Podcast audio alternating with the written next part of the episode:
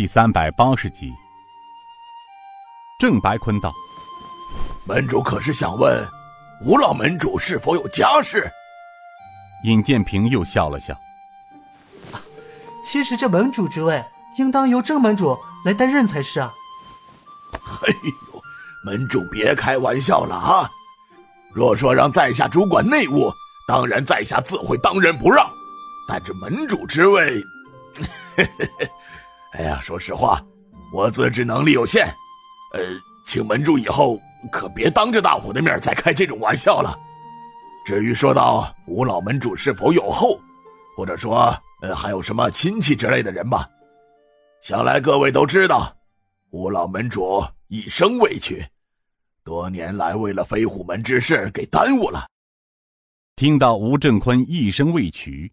尹建平又是再次为之感动不已，他眼含热泪，点了点头。我的意思是，是想让吴门主在走之前，让他的亲人来送他一程。这看来，他这一生所有的亲人都在这里了。至于他收养的那双孤儿，远在万里之遥，那就从权吧。程铁心站起身来，门主，属下有个请求，请门主答应。程老用不着客气，您说吧。门主，属下几位老哥哥跟随吴门主数十年，从今晚起，我们想为老门主守灵，请门主答应。程老和几位的心思忠心持主，此心天地可表，应该的。平儿知道了，你们去吧。不过程老，你们都是上了年纪的老人了，不要熬夜太久。保重身体才是。三护法王震道：“门主放心，我们哥几个省得。谢门主。”正副门主道：“呃，门主，属下还有一事。”啊，郑门主请说。关于门主接任大典之事啊。啊，门主接任大典，我看就用不着搞得大张旗鼓了吧？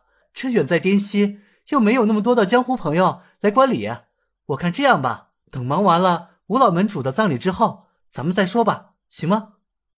顾梦平道：“门主，属下有话说。”顾老不用客气，您请说。门主，自古道名不正则言不顺，飞虎门现在还有许多兄弟都未来得及参拜门主，这可不是一件小事儿。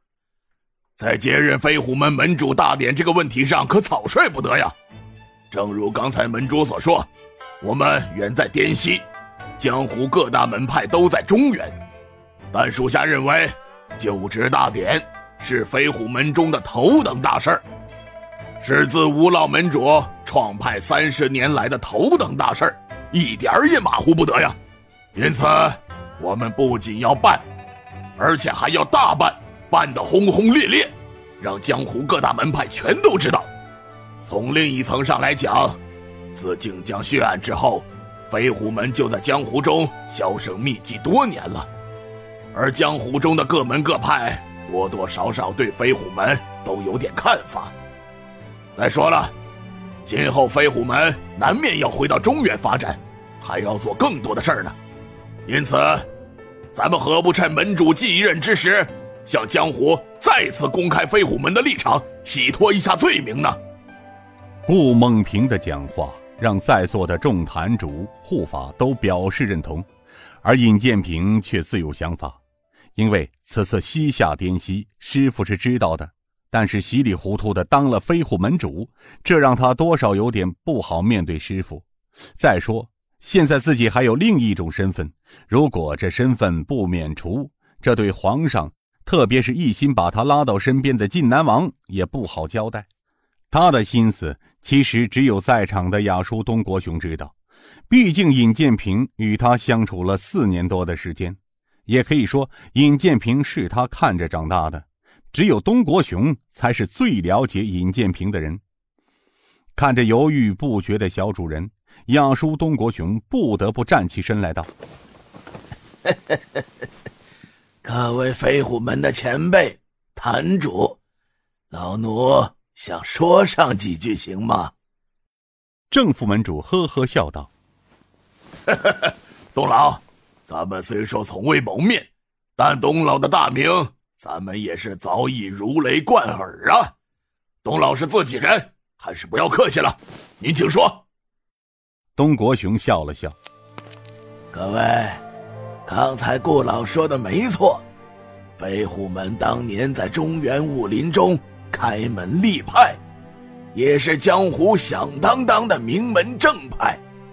因为当年靖江古平口血案之后，却在江湖中消失了这么多年，难免背负着古平口的血案之袭呀。”利用这次门主继任大典，的确，是洗清飞虎门在江湖中罪名的一个好机会。